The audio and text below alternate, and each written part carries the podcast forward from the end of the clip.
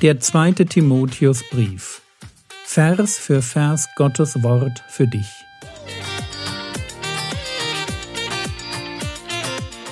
Ich brauche eine Auszeit und deshalb bekommt ihr in den nächsten Wochen eine ganz neue Reihe von mir zum zweiten Timotheusbrief. Mein Name ist Jürgen Fischer und ich wünsche euch beim Zuhören Gottes Segen und viele hilfreiche geistliche Impulse für euer Leben. Also, wir machen weiter Zweiter Timotheusbrief. Wir sind da in Kapitel 2 und zwar in Vers 19. Und wir kommen jetzt aus einem Abschnitt, wo wir uns beschäftigt haben mit Irrlehrern. Das heißt, am Anfang von dem zweiten Timotheusbrief ermahnt Paulus den Timotheus, hey Freund, gib mal Gas. Und jetzt kommen wir dorthin, wo wir merken, warum das denn für den Timotheus gerade in Ephesus so schwierig ist. Da gibt es nämlich Leute, die machen ihm das Leben wirklich schwer. Leute, die Themen in die Gemeinde hineintragen, die einfach nicht nützlich sind. Und dann auch auf eine Weise, dass man sagen muss, das führt nur zu Streit. Und wenn es bei Streit bliebe, wäre das vielleicht irgendwie noch erträglich. Aber wir haben gestern gesehen, dass wenn man sich mit den falschen Themen beschäftigt, mit Themen, die zweit- und drittklassig sind und sich mit diesen Themen auch dann zu lange auseinandersetzt, dass das eben nicht nur dazu führt, dass man seine Zeit verschwendet, sondern dass man sogar Schaden an seinem Glaubensleben nehmen kann. Deswegen diese Warnung, und du hattest das eben nochmal wiederholt, lasst die wichtigen Dinge in eurem Leben wichtig sein. Und wenn ihr merkt, dass dann hier so Themen aufkommen, in unserer christlich-evangelikalen Community, wo du merkst, da schlagen die Wellen hoch. Mein Tipp, einfach mal die Ältesten fragen, sag mal, ist das, ist das wichtig? Und wenn die sagen, ey, kannst du knicken, braucht kein Mensch, knick es. Es ist so schnell Streit in einer Gemeinde und der ist so schwer wieder rauszukriegen. Man muss am Anfang schon sagen, wir wollen den gar nicht erst haben. Das wäre das Einfachste. Und ja, die Ältesten haben, und wir werden das jetzt auch noch im folgenden Text sehen, die Ältesten haben tatsächlich das Recht zu sagen, dieses Thema möchte ich nicht, dass wir als Gemeinde erörtern. Das ist manchmal auch wichtig, gerade für die Jüngeren, weil natürlich junge Christen sind Extremisten, die springen auf jedes noch so abwegige Thema auf und meinen, darüber müsste man aber jetzt echt einen, einen langen Disput starten. Und wenn dann einer wie, wie ich kommt und sagt, nee, müssen wir nicht, dann sind die immer erst ein bisschen geknickt. Aber ich gebe euch den Tipp, hört auf die. Es wäre einfach nur, hört auf die reiferen Christen, die haben einfach schon mehr durch, die wissen, was passiert, wenn man sich um unwichtige Dinge kümmert und dann die wichtigen Dinge darüber vernachlässigt. Es gibt ganz viele Themen, die haben geistlich gesehen null Nährwert. Das ist so wie Fast Food. Da, da ziehst du dir so drei, drei Burger rein und nach einer halben Stunde hast du wieder Hunger. Das ist einfach nicht sinnvoll. Und deswegen im geistlichen Leben muss man sehr gut überlegen, was ist wirklich wichtig, was macht meine Seele wirklich satt. Und wo gibt es, wie gesagt, zweit- und drittrangige Themen?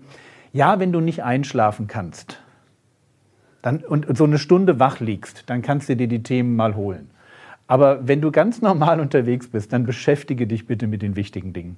Und glaube mir, Themen wie, wie liebe ich Gott? Wie baue ich mir ein intelligentes, tiefes, reifes Gebetsleben auf? Wie kann ich mich mit meinen Gaben in die Gemeinde einbringen? Wie kann ich meine Geschwister lieben? Hey, das sind Themen. Und wenn du da irgendwann fertig bist, dann kannst du dich mit den zweit- und drittklassigen Fragen beschäftigen. Okay? Aber ich muss ganz ehrlich sagen, ich bin, ich als Mensch, ich, Jürgen, bin immer noch dabei, zu lernen, wie man seine Frau liebt. Versteht ihr? Deswegen habe ich kein, keine Zeit, mich mit mit der Offenbarung so intensiv zu beschäftigen, über die man sich herrlich streiten kann. Weil ich bin an diesem anderen wichtigen Thema noch dran. Ich möchte erst lernen, meine Frau zu lieben. Und wenn ich die habe, dann möchte ich vielleicht anfangen zu lernen, wie man über Geschwister nicht seufzt. Das wäre auch mal so ein Thema, wo ich denke, da müsste ich ran. Und wenn ich das habe, dann, dann mit Sicherheit fällt mir ein, ich könnte noch ein bisschen mehr Gottvertrauen lernen. Ja? Wenn man manchmal so vor seinem Leben steht und sagt, Herr, was hast du denn damit gemacht?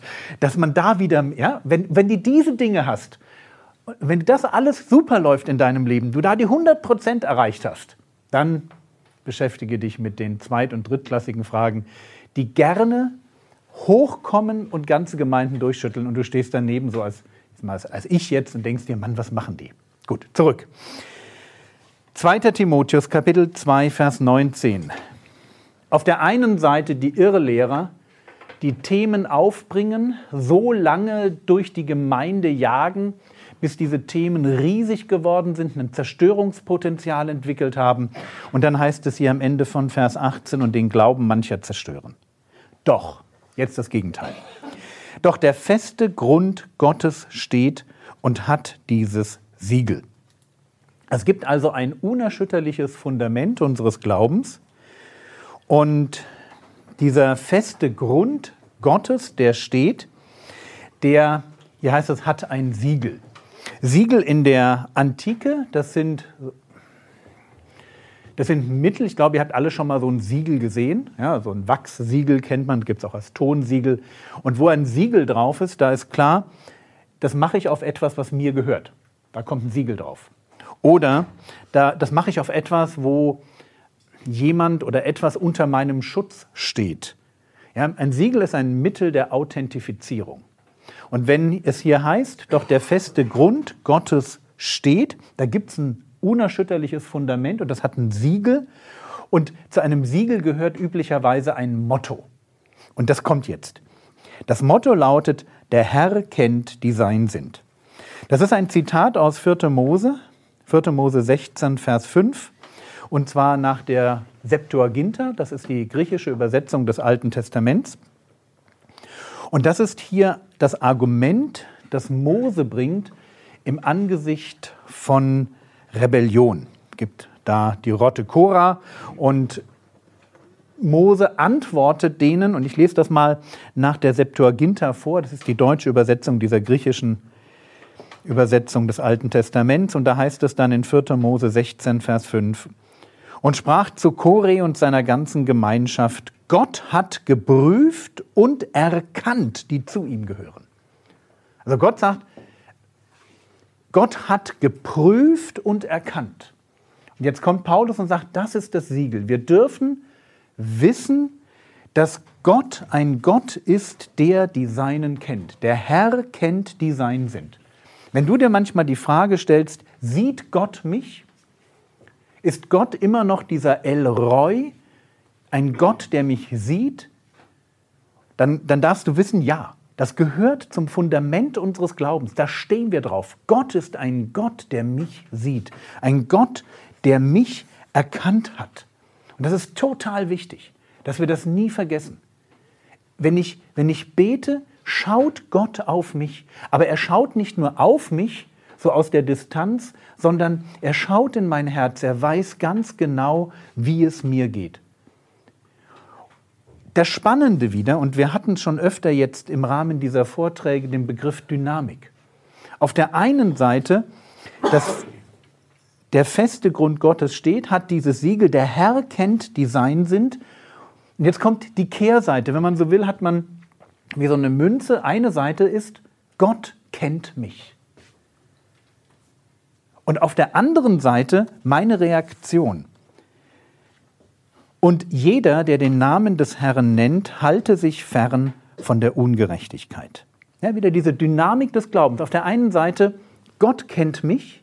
Und auf der anderen Seite, ich, weil ich erkannt bin, weil ich zu Gott gehöre, weil ich in einer Beziehung mit ihm stehe, weil er mir einen Geist der Kraft gegeben hat, weil er ein Fundament des Glaubens gelegt hat, auf dem ich stehe, ein Fundament, das von Aposteln und von Propheten gelegt wurde, weil da etwas ist, was meinem Leben Stabilität gibt. Deshalb halte, jeder halte sich fern von der Ungerechtigkeit. Das heißt, wenn wir jetzt im Hintergrund nochmal Korach mit seiner Rotte haben, da ist das Bild von jemandem, der ein falscher Anführer ist, da stellt sich einer hin und sagt, Mose folgen, das braucht ihr nicht, da gibt es noch mehr Möglichkeiten. Ich wäre zum Beispiel eine.